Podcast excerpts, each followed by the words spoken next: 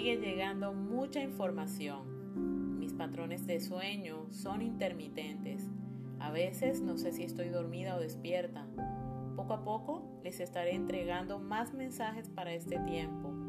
La constante es la nueva apertura de conciencia en esta fase del proceso de evolución del planeta, un nuevo nivel al que solo se llegará a través del corazón. Los abrazo con amor les comparto el mensaje del Arcángel Miguel.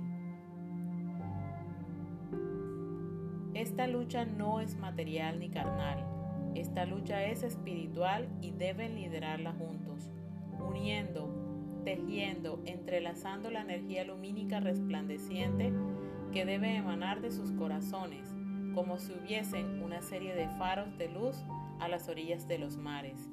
Y a la luz de esos faros se conectarán, se reflejarán y refractarán unos a otros para generar entre todos una grande y poderosa fuerza de luz en todo el planeta. Llegó el momento, mis amados, de unirse como lámparas, como faros que alumbran sus vidas. Abran sus conciencias dormidas, el switch, la llave es su corazón. Dios está dentro de ustedes, son una extensión de Él mismo creados a su imagen y semejanza.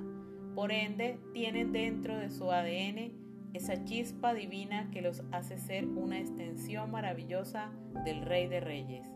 No teman, vuelvan sus ojos a Dios, viendo, amando y solidarizándose con el hermano que tienen al lado. Quien no ha visto a Dios y dice amarlo, ¿cómo no puede amar a un semejante al que sí puede ver?